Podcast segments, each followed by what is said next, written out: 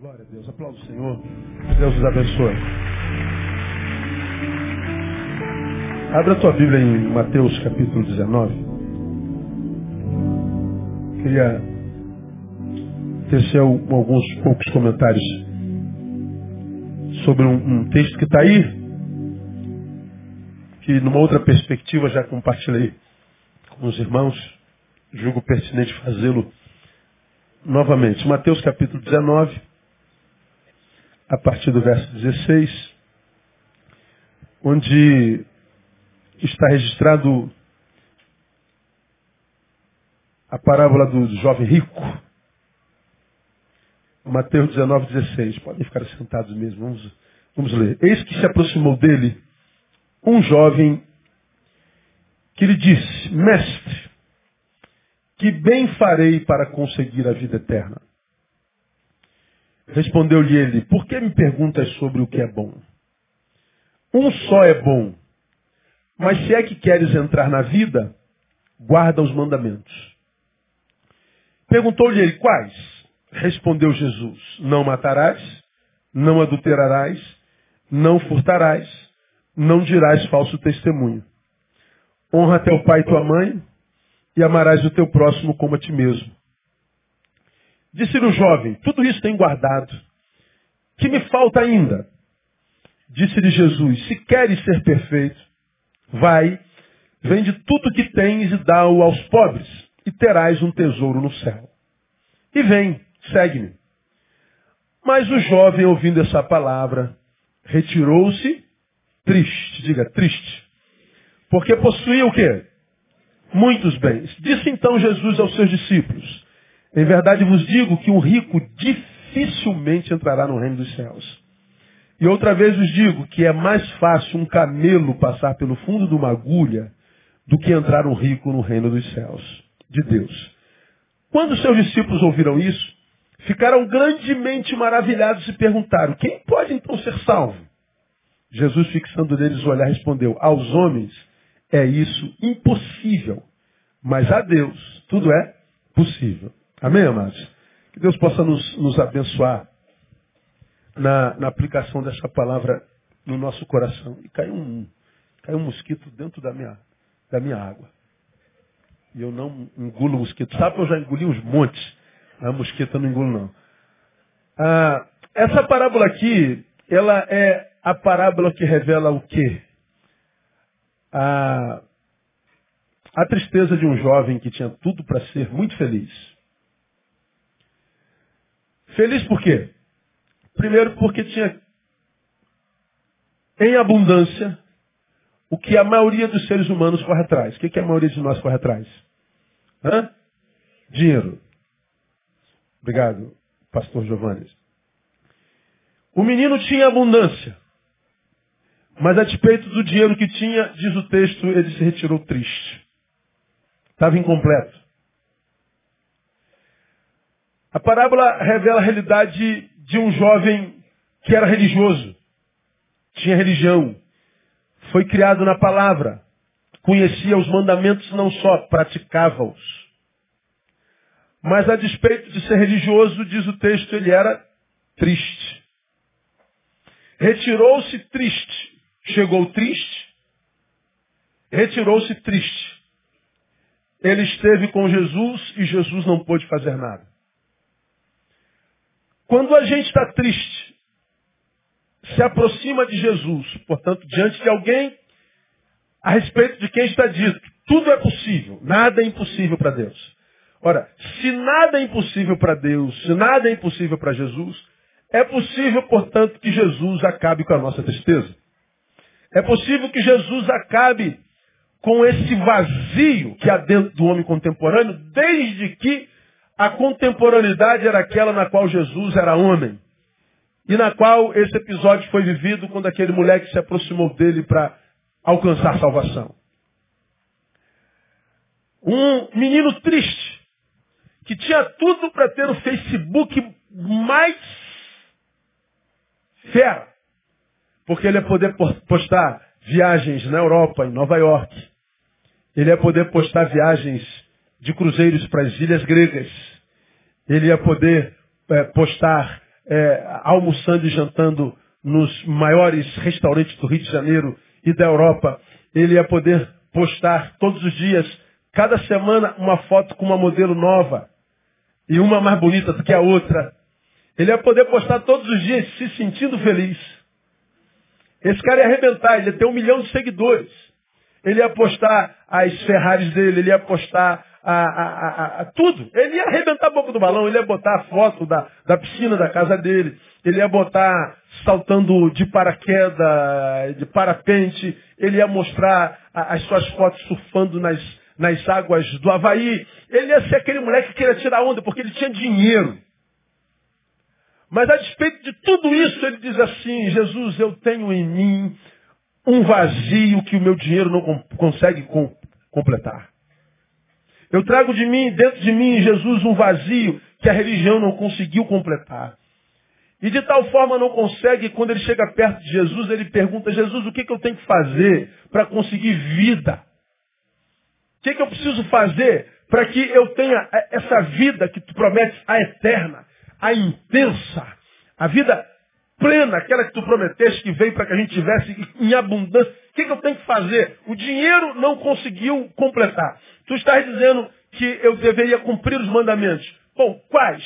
Porque eu, todos os que eu conheço eu já cumpro, mas nem isso conseguiu completar o meu vazio. Dinheiro, religião, não rolou. Não deu. Eu continuo vazio. Eu falei, ah, então te falta uma coisa. Vai, vende tudo que você tem. E você então encontra a vida. Aí diz que o menino nem conversou mais, não, não, não, dialogou, não tergiversou. Ele simplesmente se retirou triste. Então há coisas que nem Deus pode fazer na nossa vida. Há coisas que parecem impossíveis para Jesus. Ou impossíveis para Jesus. E entre as coisas que parecem impossíveis para Jesus, está essa de, de gerar na nossa vida o que só Ele pode gerar. Mas que nós, embora precisemos, não temos coragem para receber. O menino tinha tudo que um ser humano deseja. Dinheiro. Tinha tudo que a maioria dos religiosos imaginam seja necessário para ser feliz. Fé, religião. Como a maioria de nós. Quantos de nós religiosos dizemos ter fé, mas somos tão tristes como esse menino? Dizemos, dizemos ter fé, mas somos tão infelizes quanto ele. Dizemos estar na casa do Pai, adorando ao Pai da casa, e ainda que na casa sintamos sintamos-nos felizes, assim que acaba o culto, a, a infelicidade nos alcança de novo. Quantos? E por que, que isso acontece? Porque me parece que esse menino, a despeito de ter o que a maioria de nós gostaria de ter, tinha um defeito que parece que também a maioria de nós tem. E o que, que é, pastor? A, a, a incapacidade de perseverar. Esse menino era um menino desistente. Esse era um menino que queria muito, mas não tinha força de vontade. Ele, queria, ele tinha muito, ele queria muito, mas ele não era capaz de pagar o preço para conquistar aquilo que queria muito, ainda que o preço não fosse monetário, fosse outro tipo de preço. Há coisas que Deus não pode fazer por nós, não porque não haja poder nele, é porque ele não vê em nós o desejo tal para que ele possa fazer, de modo que em fazendo a gente valorize o feito. Como disse, se eu não me engano, Freud, quando o desejo de ser curado for maior do que o dano que a doença produz, então a cura vem. Muitas vezes nós queremos ser curados, mas não desejamos a cura mais do que a dor que o dano da, da doença gera em nós. Então, a, a, a, dor da doença é uma, é verdade, ela nos incomoda. E a gente diz que quer ser curado, só que o desejo de ser curado não é maior do que o dano da doença. Então a gente vai protelando cura, a gente vai protelando cura, a gente vai dando um jeitinho. Nós vamos sendo brasileiros, a gente vai dando um jeitinho aqui, um jeitinho ali. Aí quando a doença chega no estado terminal, aí a gente está disposto a pagar o preço. O que, que a gente tem que fazer? Tarde demais, filho. Já está tudo cheio de metástase. Haveria chance quando você é, podia ainda ir no médico e fazer um toque. Mas você não quis ser tocado. Você foi orgulhoso. Você teve medo de fazer o exame com medo de saber que estava com câncer. Ou seja, com medo de, do, do, diagnóstico você não fez o exame que podia ter curado a tua vida. Ou seja, o direito, a, a vontade de viver não era maior do que a coragem de fazer o exame. Então Jesus tem, tem um menino que diz assim, mestre, o que, que eu faço para ter a vida eterna? Ora, só que é, o menino achava que desejava demais isso. Mas Jesus que lê os corações diz, não, você não deseja quanto está dizendo. Jesus está dizendo para aquele moleque, eu não me comovo com o seu discurso. Eu não me impressiono com a sua aparência. Não há nada que vocês possam fazer dizer que possam de alguma forma me ludibriar. Eu sou leitor de corações. Por isso que tantos de nós, amados meus, não conseguimos o que tanto necessitamos, precisamos e Deus pode dar. Porque Ele sabe o grau de, de, de verdade que nós implementamos naquilo que pedimos ou revelamos dizendo querer. Ele lê o coração. Ele lê a intensidade da nossa alma. Nós lemos lá, no, lá, no, lá, lá em Provérbios uma palavra que diz assim, buscar-me-eis e me achareis. Quando? Quando me buscardes, de todo o vosso coração. De quanto coração? Todo. Quem me busca de todo o coração me acha. Você se lembra daquela, daquela, daquela ilustração que eu contei alguns anos atrás, mais de mil vezes aqui, ah, mas muita gente nova já chegou. O, o, o, mestre estava sentado com o discípulo à beira de um rio, lembra disso? E o menino, o discípulo pergunta assim, mestre, o que eu devo fazer para encontrar Deus? E eles estavam sentados, sentados à, à, à beira de um rio, eles estão sentados aqui na margem, e o rio está correndo aqui, ó. E o menino sentado à beira do, né, aos pés do mestre, o que, que eu faço para encontrar Deus? O mestre não responde nada, joga ele dentro d'água. E ele afunda. Quando ele vem à tona de novo, o que, que o mestre faz? O mestre vai e segura a cabeça dele dentro d'água. E segura. Aí o moleque se bate, se bate, se bate, se bate, querendo vir à tona respirar. E o moleque se bate, o mestre, ó, segurou a cabeça do moleque lá dentro d'água e o moleque já estava parando de se bater. Quando ele estava sufocando, o mestre solta. Aí ele vem à tona daquela respirada salvífica. Quando ele dá aquela respirada, dizendo, estou salvo, mestre afunda ele de novo dentro d'água e segura a cabeça dele dentro d'água de novo. E segura, segura, segura, segura. Quando o mestre da mulher que está morrendo de novo, o mestre solta a segunda vez e ele vem em cima. Puxa todo o oxigênio do planeta. Estou salvo. Aí o mestre a terceira vez afunda ele de novo dentro da água. E segura, segura, segura, segura, segura, segura. Quando ele não está aguentando mais, o mestre solta e senta de novo na margem do rio. E o moleque sai da água, rastejando, frustrado, triste, aborrecido, sem entender nada e ele se debruça na margem do rio, com, com raiva do mestre, e pergunta para o mestre, mestre, por que tu quase me afoga só porque eu te perguntei como é que eu posso achar Deus? O mestre diz, tu só acharás Deus quando desejá-lo tanto quanto desejou o ar para respirar agora. Se você não desejar a Deus, tanto quanto deseja o ar para respirar agora, você não encontra Deus. Você entende o que eu estou falando mesmo? Não é Deus que é inacessível. É a nossa fome que é pequena. Nossas orações não são verdadeiras. Nós dizemos desejar uma coisa com a boca, mas a nossa vida revela exatamente outra. Nós dizemos, dizemos desejar uma coisa com a boca, mas o nosso coração revela exatamente outra coisa oposta. Nós dizemos amar a Deus, mas vivemos completamente contrário à sua palavra. E aí, nós só vamos tentar jogar na cara de Deus que ele não é tão bom quando a gente já está completamente doente, já não tem mais cura, e a gente diz, se eu fosse bom, só teria feito alguma coisa. Não, teria feito assim que tu percebesse que você desejasse. Mas lá atrás eu te dei todos os sinais, você não quis ouvir a palavra, você não revelou a fome que tem hoje de mim, lá atrás. Você diz que tem fome de mim, mas só porque você está como você está. Porque eu sei que se você não tivesse doente, você não estaria nem falando comigo hoje. Então, como eu tenho repetido aqui, nós precisamos, sobretudo, aprender a respeitar a inteligência de Deus. Nós precisamos dizer, Deus, eu sei que o Senhor não é idiota, idiota sou eu que acho que o Senhor é idiota. Quando eu venho com a minha religiosidade, com, o meu chororô diante do Senhor. Eu acho que se a gente só respeitasse a inteligência de Deus, entendendo que Deus lê o intento do nosso coração, Deus não precisa de letra, Deus não precisa de palavra, Ele lê o coração. A sua palavra diz que, Ele sabe o que a gente vai pedir Antes que a gente pronuncie palavra, ele está dizendo palavra é só um detalhe.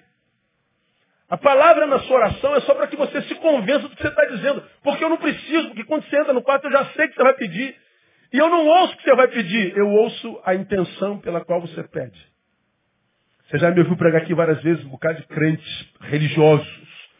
Os, os da montanha, os do monte, os do jejum, os da campanha, os santarrões, aqueles que, como eu digo, diante dos quais até Jesus é carnal. São santos que não acabam mais. É, só não tem vida, não é? Só não tem graça, amor. Vive uma, uma, uma, santidade repelente. Não atrai ninguém aqui, só repele as pessoas e chama isso de santidade. É a hipocrisia da religiosidade somente dos crentes. Aí, esses, esses, esses santarrões, muitas vezes nas suas orações tão, tão rebuscadas, com as suas vozes roucas, começam a jogar diante de Jesus a sua pretensa santidade. E Deus fala assim, pô, cara, tu acha que eu me impressiono com esse cara que você é no monte, quando está orando com os teus irmãos? Tu acha que eu me impressiono com esse camarada que você é quando faz jejum? Tu acha que eu não sei o que passa na tua cabeça todo dia? Tu acha que eu não sei o tarado que você é? Tu acha que eu não sei o fofoqueiro que você é? Tu acha que eu não sei esse espírito vingativo de juiz que você tem, que vive julgando os teus irmãos? Você fala mais mal das pessoas do que as abençoa? Você acha que eu não sei o que você faz nas madrugadas no teu computador? Você acha que eu não sei o que você faz nas solidões do teu banheiro? Você acha que eu não sei o que, que você vive no teu, no teu namoro, no teu casamento? Você acha que eu não conheço a tua esposa? Eu acho que eu fico impressionado com o teu casamento como teu colega de presbitério é impressionado com o teu casamento? Você acha mesmo que, que a tua religião me impressiona? Você acha que eu não estava lá quando eu sentado numa rua pedindo uma ajuda porque eu estava com fome, pedi um pão, você tinha dois na mão, passou, fingiu que não me viu. Era eu, aquele mendigo era eu. Aquela criança que pediu um colo, porque estava chorando e você disse, eu não tenho tempo para lavar no carro. Aquela criança era eu. Você acha que eu não sei o que, que você está fazendo na tua vida? Então quando você for orar a mim, lembra que você está orando para um Deus a quem não se pode enganar, diante de quem todos nós estamos nus. Nus. Não me venha com essa, como eu preguei domingo passado, que, que eu sou rico, sou, de nada tenho falta. E, não, não, não. Aí Jesus fala assim, não, você é pobre, cego, nu e miserável, é que você não se enxerga. Então, esse, esse, essa parábola revela a história de um homem que tinha tudo para ser rico, tinha tudo para ser feliz, mas a despeito disso, ainda que diante de Deus, em Jesus, ele se retira triste. Por quê? Porque ele tinha é, é, o que muitos de nós têm, esse espírito de desistência, a ausência de perseverança, a incapacidade de revelar o quanto deseja o que pede através da perseverança no pedir e no ser para a glória dele. Essa é uma marca da nossa geração. Nós somos uma geração que a, a, perdemos essa capacidade de permanecer. Cara, se você quer a vida, e você está diante daquele que diz eu sou a vida.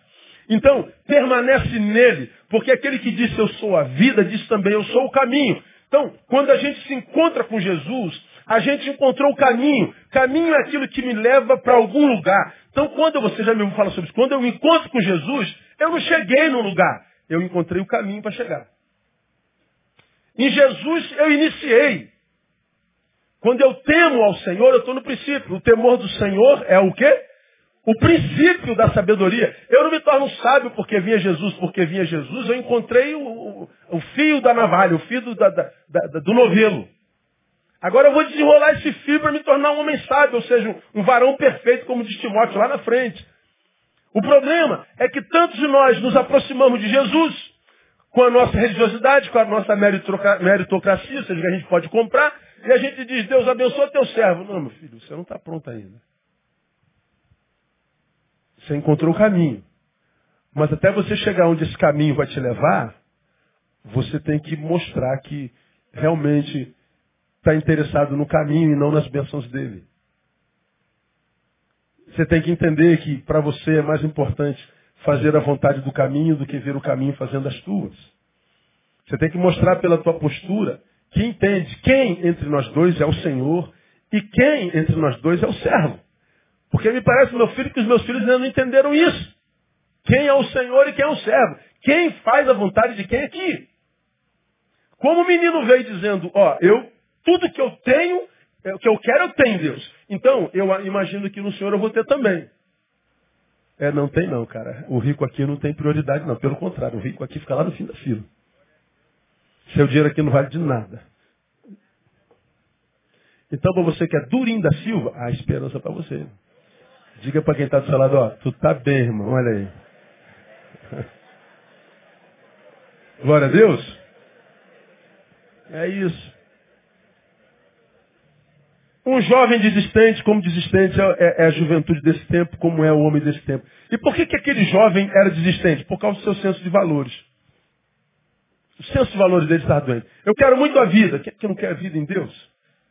Mas a vida em Deus não é o que ele queria mais. O seu senso de valores estava adoecido. Tanto é que quando o Senhor diz assim, vende tudo quanto tens, e você terá um lugar. Aí ele sai triste, porque ele amava mais o que tinha do que aquilo que ele dizia desejar. Ele deve ter chegado com, a, com aquela cara de crente, de santarrão, de quem fez jejum. Ele deve ter chegado com aquela roupa do, do, do consagra, da consagração. Ele deve ter né, chegado todo, todo com aquele biblão desse tamanho, né, com aquele paletó marrom, a calça cor de abóbora, com a gravata verde para mostrar humildade. Então eu vou comover Jesus com a minha aparência, com a minha gênero, com a minha riqueza e com a minha religiosidade. Jesus disse, ó, tua religiosidade não me encanta. Você pode cumprir os mandamentos todinho. Você pode cumprir a minha palavra toda. Porque mesmo que você seja um cumpridor da palavra, se o teu coração não mostrar sinceridade, minha palavra não vale nada em você. Ah, eu li a Bíblia 30 vezes. Perdeu tempo. Já ter lido um outro livro. Sei lá. Ah, eu fiz todas as campanhas. Perdeu tempo. Você está na praia, irmão. Você está no teatro. Perdeu tempo porque Deus trabalha com corações. E são os corações que revelam o nosso senso de valores. Nós acabamos de falar no ofertório, porque Deus ama quem dá com alegria. Veja, não é o que eu dou. É alegria, é o que está no coração. Buscar-me-eis e me achareis quando me buscaste todo o vosso coração. Amazias, lá em 2 Crônicas, capítulo 25, fez o que era reto aos olhos do Senhor, mas nos fez, não fez com interesse de coração. Ele fez tudo certinho, mas não fez com interesse, com coração sincero. Foi reprovado. A igreja de Éfeso, que foi elogiada do início ao fim da carta, mas Jesus diz assim para ela, eu só tenho uma coisa contra ti, é que deixaste o teu primeiro amor. Faz tudo certinho, mas não faz mais de coração. Se o coração não tiver em Deus, acabou. Lá em Isaías está escrito, esse povo é, é, me honra com os lábios, e mas tem afastado de mim o seu coração. O problema é coração. Sobre tudo que se deve guardar, guarda o teu coração, porque deles procedem a fonte da vida. O problema é coração. O nosso problema é coronário. Se o meu coração não tiver no lugar e no meu lugar não tiver a pessoa certa no altar desse coração, porque no nosso coração há um trono. Se a pessoa certa não tiver no trono desse coração, você pode fazer o que você quiser. Você está inscrito na fila dos próximos crentes frustrados. Que vão se frustrar com Deus, mas vão ter que manter a imagem de santarrão na igreja, porque perde o cargo. Porque vão dizer que você está dando legalidade ao diabo. Vai perder prestígio, irmão. Mas vai ter que manter a imagem, como a maioria dos crentes fazem. Por que, que nós nos preocupamos tanto com a opinião alheia? Por que, que nós nos preocupamos tanto com título? Por que, que nós nos preocupamos tanto com imagem? Porque a gente já se aceita social, socialmente falando. O que o outro pensa influencia demais. Pois bem, esse menino se afasta porque para ele valia mais o que os outros pensavam do que o que Jesus pensava a respeito dele. O senso de valores adoecidos. E a gente revela, a gente vê o senso de valores adoecido nesse menino em algumas instâncias da sua existência. Primeiro, senso de valor adoecido quanto a si mesmo. A visão que ele tinha de si era adoecida, era equivocada. Por quê? O que primeiro se nota nesse jovem é o quê? A falta de amor próprio. A falta de valor próprio. Ele não se amava o suficientemente para entender que qualquer caminho que não Jesus o levaria a lugar nenhum. Se você sabe que Jesus é caminho e não anda nele, então você não se ama. Não é possível, meu. Não é falta de amor a Jesus, é falta de amor próprio. É senso de valor adoecido contra si mesmo. Essa semana circulou nas mídias outdoor, a, mídias sociais, a, a, algumas outras mídias, uma campanha que foi extremamente sinistra e inteligente. Pelo fim dos direitos dos deficientes. Alguém viu essa, essa campanha? Alguma meia dúzia, né? Um, um, um outdoor gigante, espalhado no Brasil e nas mídias, um, um, um, escrito assim, ó, pelo fim dos direitos dos deficientes. Por que, que os deficientes têm, têm mais regalia do que a gente? Pô, a gente entra no shopping, escreveram lá né, na mídia, a gente entra no shopping, o shopping está lotado no final de semana, e a gente quer estacionar, não pode, porque tem 100 vagas de, de, de, de cadeirante, de deficiente. Ora, a gente dá outra volta no shopping e está lá a vaga do deficiente é, vazia. Por que, que o deficiente tem vaga e, e, a gente não? Por que, que tem banheiro especial para deficiente? Por que, que tem é, é, rampa para deficiente? Por que, que deficiente tem essa regalia toda? Rapaz, foi uma repercussão nacional. Nego irado. Quem foi o idiota que escreveu isso? Retardado, imbecil. Como é que pode? O pessoal é cadeirante, já tem a vida privada, você ainda quer tirar o dedo do cara. Foi um negócio assim, ó, de louco. Aí, no dia seguinte, olha, o que, que é isso aí? Foi eu? Olha lá, olha lá, olha lá, bora, paga, paga, paga. Paga. Olha lá, pelo fim dos privilégios para deficientes. Pensei que eu estava ficando cego. Olha lá. Pelo fim dos privilégios para deficientes. Só que no dia seguinte, entrou um outro outdoor com, uma, com, uma, com, com um panfleto na frente, escrito assim, ó, se você ficou tão indignado, por que, que você não respeita os direitos dele? Por que, que você estaciona na vaga deles? Olha lá. Se tantos se revoltaram, por que tantos ainda desrespeitam? Cara, palma para esse cara aí, porque quem fez isso aqui, cara é cabeção. Cara é bom. Foi uma repercussão. Ó, traduziram, foi pro exterior, foi um negócio de louco. Aí, você ficou indignado pelo fim do direito dele? Fiquei. E por que você não respeita o direito dele? É exatamente o que acontece com a gente. A gente, a gente não se ama o suficientemente para que a gente permaneça em Jesus, ainda que a gente saiba que fora dele qualquer caminho vai me levar a lugar nenhum.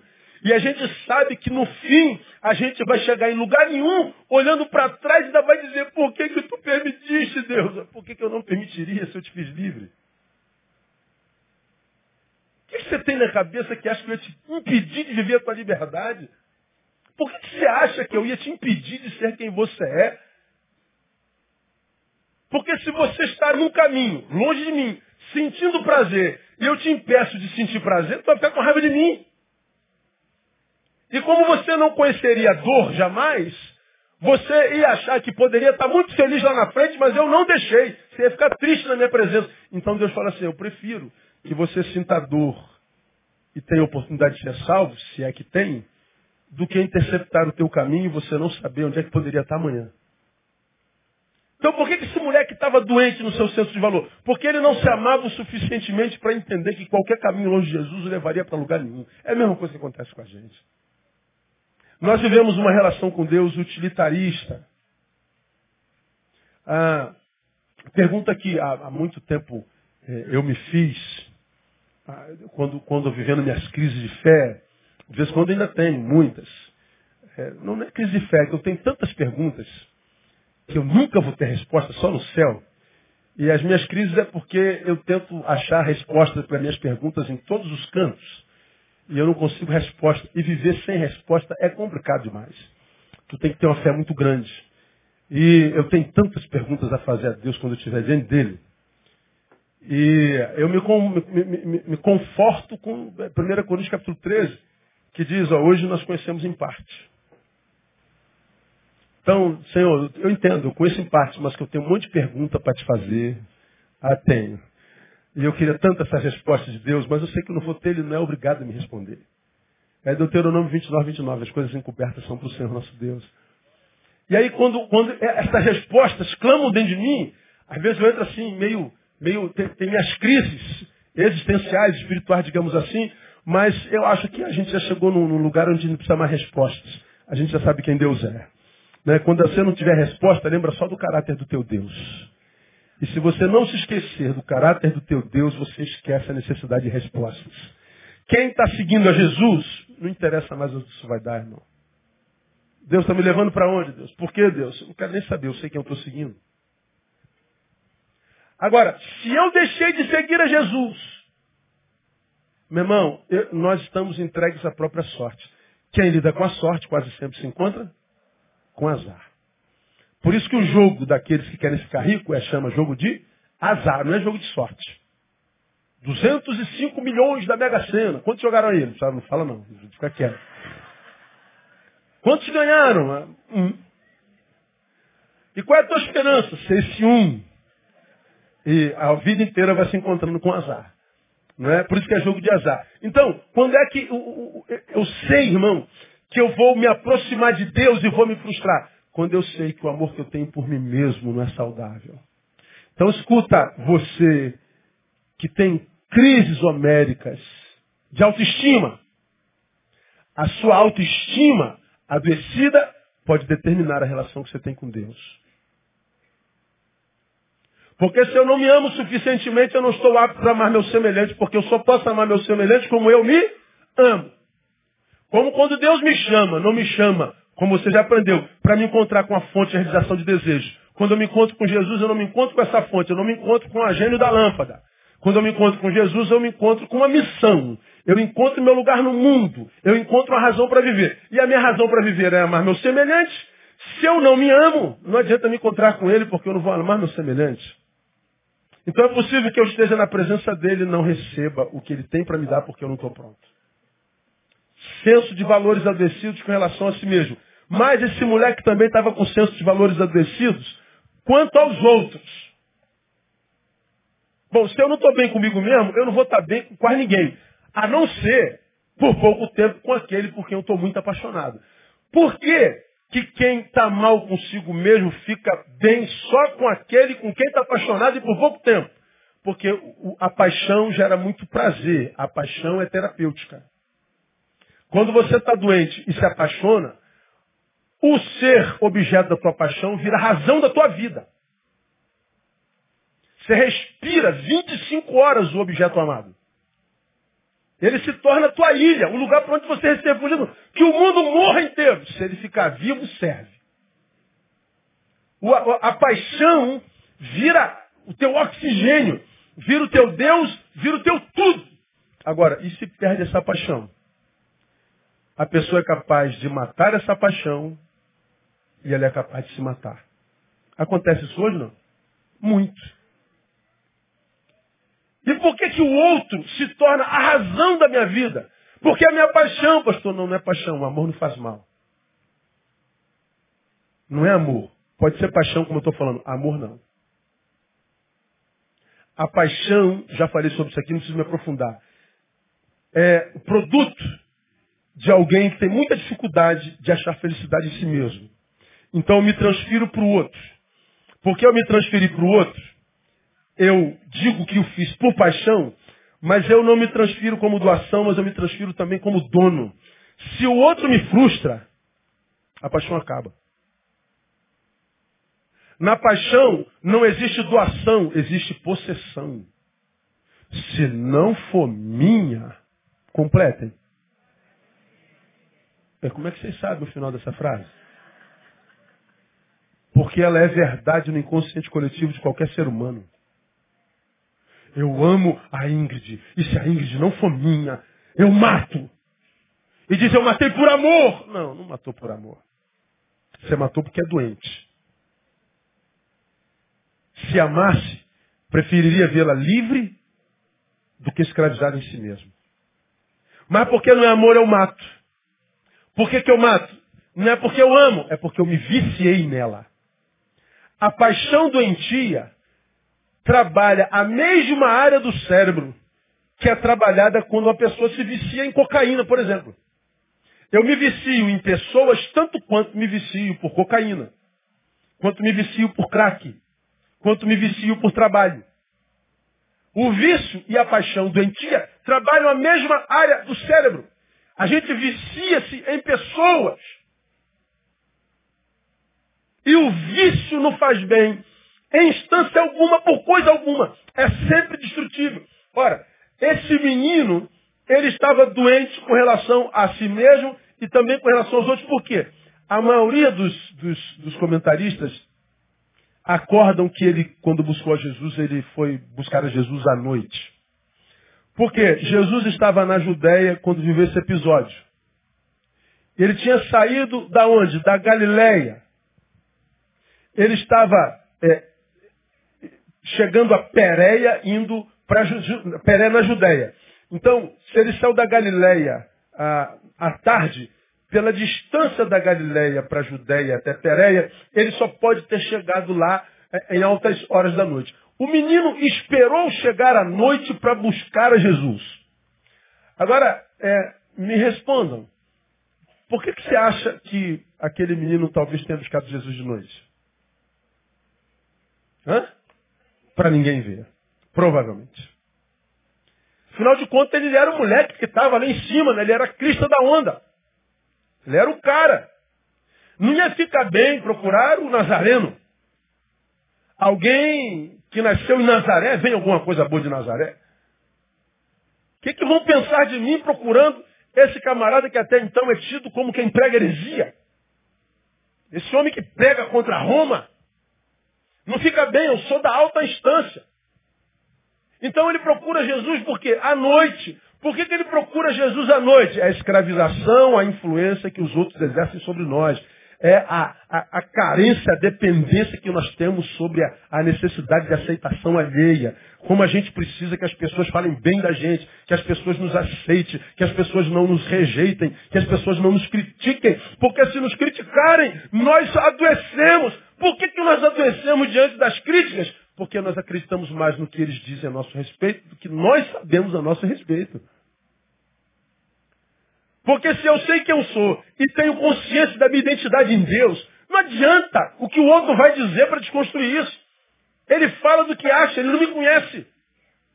Nunca trocou dois minutos. Ele fala de mim por uma hora, mas nunca conversou dois minutos comigo. Como que pode ter tanto assunto a meu respeito se nunca conversou comigo? Ora, não posso considerar a crítica de um sujeito como esse. Mas porque mesmo sabendo disso tudo na razão, mas o que estão falando é mentira, isso não é verdade. Ué, você tem consciência que é, que é mentira? Não é verdade. Você tem, tem plena, então por que está sofrendo tanto? Por que, que a gente fica tão mal quando a gente descobriu que alguém falou que a orelha é grande? Por que, que a gente fica tão mal quando nós somos o assunto da última fofoca, do último fuxico? O que, que acontece com a gente? O que, que acontece é que a gente transfere para o outro a nossa amargura. A gente diz assim, pastor, eu estou assim, porque eles falaram isso? Isso foi uma justiça? Pô, cara, foi verdade que eles falaram? Não. Então, é o que eles disseram? É porque eles falaram alguma coisa que atingiu você em cheio. E você não quer admitir. Alguma frasezinha, algum acentozinho daqueles tocou numa ferida tua. Alguma coisa tem um quê de verdade que você ainda não admite em você. O teu problema é consigo. Se você se resolver, o poder da boca deles desaparece. Não há o que outrem possa fazer a você sem que você permita. Não há. O único lugar no qual eles podem tocar é na imagem. Agora, o problema é se você for uma imagem mesmo, porque você é tudo que se tem. E quando toca na imagem, desconstruiu, na verdade, a tua essência, porque você só é no exterior. Não tem consciência do que é no interior. Há um litígio entre o que parece ser e o que é. Há uma desconexão entre o que é e o que parece ser. Ora, se eu vivo essa desconexão e a crítica me atinge a ponto de adoecer, meu problema não foi a crítica, meu problema foi a minha desconexão. Esse menino, ele procura a Jesus de noite porque ele tinha medo da opinião alheia. Ele tinha medo do que diriam dele. Ele tinha medo do que os homens pensavam a respeito dele. Meu irmão, escuta uma coisa no nome de Jesus. Se você tem que se preocupar com a opinião de alguém a teu respeito, preocupe-se no que Deus pensa a teu respeito. Porque o que ele pensa a teu respeito determinará o que ele será para você. Agora, o que, esse irmão pensa a teu respeito? Vamos, vamos fazer um teste. Eu queria que você pensasse alguma coisa ruim sobre esse irmão que está sentado do teu lado direito. Dá uma olhadinha para o lado direito. Pensa alguma coisa ruim a respeito dele. Tá bom, pode parar. Como é, como é teu nome? Rian, ah, o que a Ingrid pensou a teu respeito mudou tua vida? Mudou tua vida, Ingrid, o que o Jeremias pensou a teu respeito? Ó, oh, não faz nem cosquinha. Estão todos aqui conversando a teu respeito e tá lá. Ó. Muda o quê? E, e a, a, roupa daquela irmã não está combinando, não. Ela, a gravata dele está torta. Olha que ridículo. Ah. Eu já falei aqui uma vez, a gente vai à praia no verãozão, aí tu vê aquelas irmãs ah, um, um, pouquinho maior do número. Às vezes tu está aí, ó, com, com 70 quilos, uma crise do inferno. Vai para a praia usa short. Camiseta vai para a praia de short, porque tem medo de usar biquíni. Vergonha. Tem estria, estria, aquelas barquinhas, estria.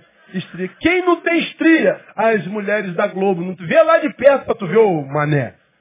Com Photoshop até, até o, a cuca fica bonita, lembra da cuca? Aí tu fica com esse trauma, as minhas estrias, eu não posso usar esse negócio, não posso. Aí tu chega na praia, vê aquela mulher de 180 quilos, de biquíni, com, com, a barriga caída aqui embaixo, não dá para tu ver nada. E a, o, o, seio quase rastando.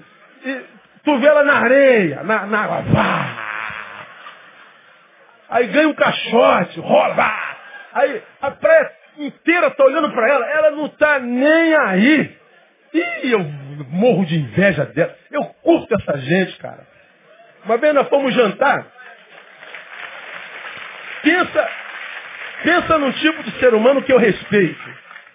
Uma vez nós fomos jantar num lugar que tinha, tinha música ao vivo, dançante. Pô, eu não danço, eu não danço de jeito nenhum, cara. Eu sou igual prego.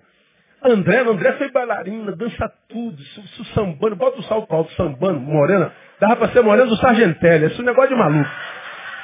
Depois você pergunta quem foi Sargentelli, você que é jovem. Dança tudo.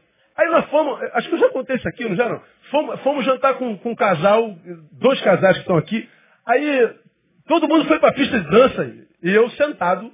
Eu, não, eu não vou, não tenho coragem disso não, pô. Um milhão de gente deve me conhecer aqui e tal. Acabou a música, daqui a pouco entra um bêbado, sozinho. Com a garrafinha, e, e tá lá o bêbado, cara. Aí o bêbado caiu, o bêbado. Aí todo mundo olhando pro bêbado, e o bêbado feliz da vida, cara. Nem aí. Aí eu fiquei pensando assim, meu Deus, o bêbado é mais livre do que eu. Ou eu bebo, ou eu tenho coragem de ver minha liberdade. Aí eu falei, amor, olha aquele bêbado. O que, que foi, amor? Olha a liberdade dele. Sozinho na pista. Que inveja daquele bêbado. Porque ele era livre. Aí tocou a outra música, voltou a música, tocou. Aí foi André pra pista. Imagina, mãe tá todo me matando falando que foi pra pista de dança. Aí, aí tava todo mundo ali na, na dele, tudo casado, né? Eu sentado, eu falei, cara, não vou perder para esse bêbado, cara. Eu estava incomodado com o bêbado, mano. O bêbado. Como é que o cara cachaceiro pode ter mais coragem do que eu? Fui eu para a pista. Pelo menos uma música foi, não foi? Prego, mas foi. Por que que não? Preocupado com o que os outros vão falar. Irmão, falam mal de você de qualquer jeito. Você sabe o que eu aprendi na minha vida? Se eu for ouvir crente eu não faço nada. Eu não posso ouvir crente sobre a opinião que se faz na igreja, sobre ministério, sobre investimento. Se a gente ouvir crente, não faz nada. Quase todo crente que a gente conhece é alienado, vive dentro de igreja, não sabe falar sobre mais nada. Não sabe falar sobre cidade, sociedade, economia. Não sabe falar sobre saúde, afeto, não sabe falar sobre nada. É um alienado na religião se esconde atrás do terno da gravata, do saião, do, do, do, do sovaco cheio de cabelo e, e, acha que é o que Deus quer. O mundo está acabando lá de fora e ele está alienado do lado de dentro. Quantos de nós, você já tem vontade de abençoar alguém? Você teve coragem de se, se, envolver no ministério, você teve coragem, tinha coragem de começar um trabalho na tua faculdade, você teve vontade de começar um trabalho no teu trabalho, mas você ficou com medo de crítica, você ficou com medo que, cara, vão falar mal de você de qualquer jeito. E se vão falar mal, que falem porque você fez para a glória de Deus. E não porque você foi um covarde. Porque se falam porque você fez para a glória de Deus, a fala dele perde poder. Mas você dificilmente se perdoa se teve o privilégio de fazer e teve medo. Você fica mal é consigo mesmo. Alguns de vocês, escravos de religião, estão envelhecendo. A juventude já foi embora sem prazer. Daqui a pouco chega uma idade que você vai ter raiva da própria religião e às vezes de Deus. Porque a religião te castrou e você descobriu porque agora amadureceu que você fez um grande sacrifício ao nada. Mas ficou com medo da fofoca dos crentes. Esse menino, eles queria Jesus, mas tinha mais medo do que diriam dele, do que pensavam dele, do que Jesus pensava dele. Ora, quando Jesus diz assim, pô, você está vindo atrás de mim, mas eu sei quem é que te importa, moleque. Eu sei que o que te importa é a opinião alheia. Então não venha me chamar de idiota, moleque. Eu sei discernir se a tua boca e o teu coração estão em litígio ou estão em comunhão. A língua que eu falo é a língua do coração, não é a língua do vernáculo. Não tem como enganar Jesus. E tem um monte de tópico ainda, meu tempo já acabou. Vou deixar para quarta-feira que vem. Quarta-feira que vem eu estou aqui? Eu acho que não. Talvez esteja, né? Talvez não. Só mais um. Ah, o senso de valores daquele menino era doente não só quanto a si mesmo, quanto aos outros, mas quanto aos seus relacionamentos. Eu, ele, nós. Por que quanto aos seus relacionamentos? O versículo 22 diz que ele estava na presença de Jesus e retirou-se. Meu irmão, pensa. Você está com o privilégio de estar em carne e osso diante do Filho do Deus vivo. Você está diante daquele a respeito de quem todos os profetas falaram antes dele. Você sabe que ele é o Messias de tal forma que você diz como é que eu faço para ter vida eterna. Você já sabe, você já tinha discernido que era o cara, ele estava diante dos teus olhos, não nem fé. Mas ainda assim o menino se retira. Quem se retira da presença de Jesus, ou está se relacionando muito mal, ou começará a fazê-lo. Se você não consegue se relacionar bem com Jesus, está se relacionando com alguém. Ou com alguém que está, estão te fazendo muito mal. Tem algum relacionamento equivocado na sua vida. Porque se o relacionamento é bom, esse com quem a gente relaciona vai nos aproximar de Deus. Relacionamentos que me afastam de Deus não podem ser bons relacionamentos. Tem alguém que não saiba disso? A gente, mas pô, pastor, ele é tão gente boa. Melhor é o fim das coisas. Continua e faça uma análise na proporção de como está sendo, onde é que você vai estar no final. Esse relacionamento está te aproximando de Deus? Ou ele está te afastando? Não, não é que esteja me afastando, né, pastor? É porque eu só reduzi um pouquinho. Ó. Aí você começa a ter que dar desculpa para si mesmo. Você começa mentindo para si mesmo. Aí nós vamos evoluindo. Hoje eu conto uma mentira, amanhã eu conto outra mentira, depois eu conto outra mentira, depois eu me transformo na mentira. Eu conto uma mentira, depois eu me transformo numa mentira. É a evolução da mentira, deformação do discípulo. Eu não sou mais alguém que conta uma mentira. Eu sou a mentira propriamente dita. A gente sabe. Por quê? Porque o nosso senso de valores adoeceu. Como disse Warren Risby, ele disse que uma, a maior fraqueza de uma pessoa é trocar aquilo que ela mais deseja na vida por aquilo que ela mais deseja no momento. O que, que aquele menino mais desejava na vida? A vida eterna.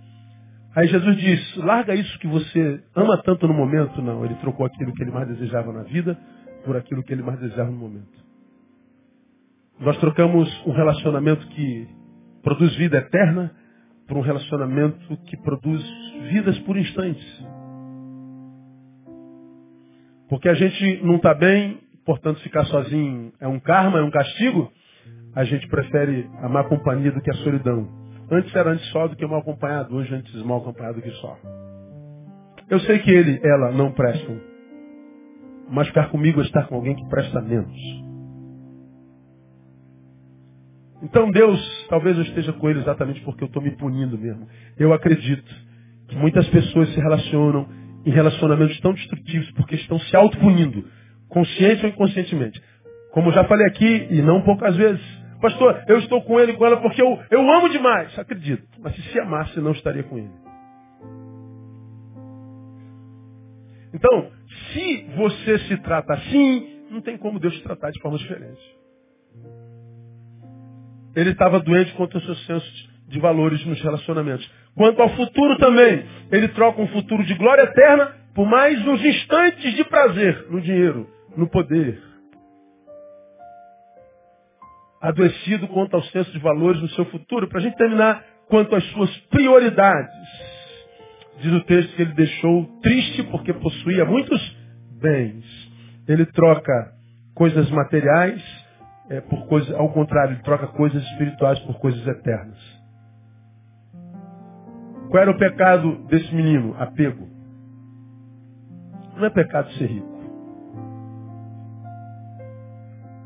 Não é pecado ter posses, não é pecado ter dinheiro, não é pecado ficar famoso, não é pecado ascender. Não, não. Pecado é, é ser possuído pelo que possui.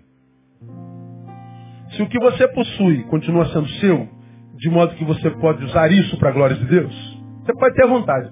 O problema é quando você é possuído pelo que possui. Você tinha pouco, usava para Deus. Agora tem muito, não consegue mais. Então você não possui mais isso, isso te possui. Como você já me viu pregando, é, não há problema nisso, desde que a gente fique claro quem é dono de quem. E o menino, ele tinha muitos bens? Não. Os muitos bens o tinham. E Jesus percebeu isso quando sondou o coração. Ele se retirou triste porque ele tinha muitos bens. Aí Jesus aproveita para ensinar os seus, tá vendo? Não é problema ter riqueza. O problema é quando a riqueza ocupa o lugar errado no coração. Aí ele diz, é mais fácil passar um camelo no fundo de uma agulha. Qual é a possibilidade de um camelo passar no fundo de uma agulha? Mas é mais fácil do que um rico entrar no reino dos céus. Ele fala do mal que a coisa material pode gerar em mim se o meu coração desapegar de Deus. Ele se apega à riqueza e eu não tenho como servir a Deus e as riquezas, a Deus e a mamon. Ou eu pego mamon e uso para a glória de Deus, ou eu roubo de Deus para servir a mamon. Então, filhinho, pode me bater à vontade ainda. Para mim, se você não dizima e usufrui, é, tá errado. É desonesto. E como a gente costuma dizer, só discute dízimo quem não é dizimista, porque quem é dizimista nem toca no assunto. Eu sou contra, eu sou contra, eu sou contra, eu sou contra. A palavra vai para crente, viu? Não é para você que não é crente, você é bem-vindo de qualquer jeito. É contra contribuir, mas não é contra usufruir. Sou contra, mas usufruo de tudo daquilo que eu sou contra produz. Lindo, né? É discurso. É negócio menino. Eu quero muito a vida eterna. Não, não quer não. Teu coração está em outro lugar. E dinheiro no reino é só para revelar para Deus onde está o nosso coração, para mais nada. Porque se o coração está no lugar certo, você pode ter quanto dinheiro você quiser. Porque Deus sabe que o dinheiro que você tem vai ser usado para a glória de Deus também. Porque Deus só dá dinheiro para quem está livre para usar dinheiro onde Deus quer que o dinheiro seja usado. Porque se você tem dinheiro, mas não é livre para usar o dinheiro onde Deus quer que seja utilizado, então não foi Deus que te deu esse dinheiro, não, provavelmente. Agora, se o reino está no primeiro lugar, todas as outras coisas, não importa quantas, irão para o seu lugar. E aí você pode ter coisas à vontade, porque o reino está no lugar. Se você põe o reino no lugar, tudo mais vai para o seu lugar. Tira o reino do lugar, tudo mais sai do lugar. Alguém que você conhece bem, que disse uma vez na vida que a coisa principal é fazer da coisa principal a coisa principal. Vamos juntos? A coisa principal é fazer da coisa principal a coisa principal. Põe a coisa principal no lugar certo. Como é o nome da coisa principal? Jesus. Põe Jesus no lugar. Tudo mais vai para o seu lugar. Você já aprendeu isso aqui. Tira Jesus do lugar, puf, seu lugar ficou vago. Ficou por pouco tempo. Porque uma coisa secundária toma o seu lugar. Que para tomar o seu lugar, lembra? Deixou o seu livre. Então uma outra coisa toma o seu lugar. Que para tomar o seu lugar, deixou a sua livre. Então uma outra coisa toma o seu lugar, que para tomar esse lugar deixou a sua livre, uma outra coisa toma o seu lugar. Ora, tirou o principal do lugar, sai tudo do lugar. Aí o resto da tua vida é envidando esforços para tentar sobreviver com isso tudo fora do lugar. Tu vai cansar logo, vai ficar pelo caminho. Agora, coloca tua vida na gestão do Todo-Poderoso. Quando ele diz, busca primeiro o reino, ele está dizendo, cuida das minhas coisas, que das tuas coisas cuido eu.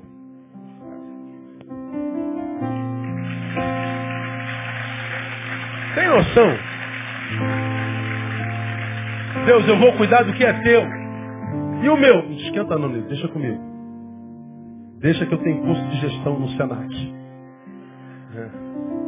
Eu fiz MBA em gestão, Neil, fica tranquilo. Que eu sei o que eu estou fazendo contigo, irmão. Pelo amor de Deus. É buscar primeiro o reino. Quando o reino vai, nosso senso de valores se torna saudável. E aí ele vai nos enriquecendo em vida, dia após dia, nos dando capacidade para viver em cada dia o seu mal, basta cada dia o seu mal.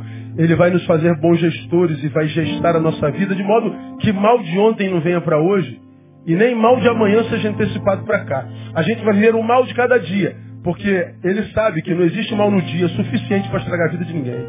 Se a sua vida está ruim, você trouxe mal de ontem e antecipou de amanhã. Porque em 24 horas não existe mal suficiente para acabar com a tua vida. É senso de valores adoecidos. A minha oração, minha igreja amada, é que toda vez que você encontrar com Jesus, você saia mais rico da presença dele.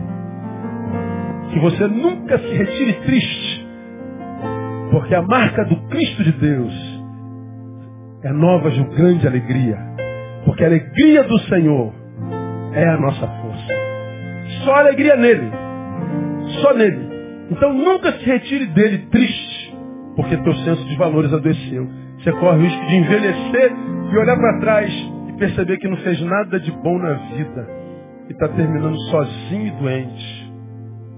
E dizendo, meu Deus, como é que eu não percebi antes? Então aproveita enquanto você é jovem. Se você é velho, não desanime. Porque a promessa diz que quando a gente encontra o Cristo, sobre nós também velhos é derramado o seu Espírito e diz que até os velhos sonharão. A gente nunca morre antes da morte chegar. Você vai morrer velhinho sonhando. Porque a vida de Deus se derramou sobre você. Que Ele nos abençoe, nos. Vamos embora.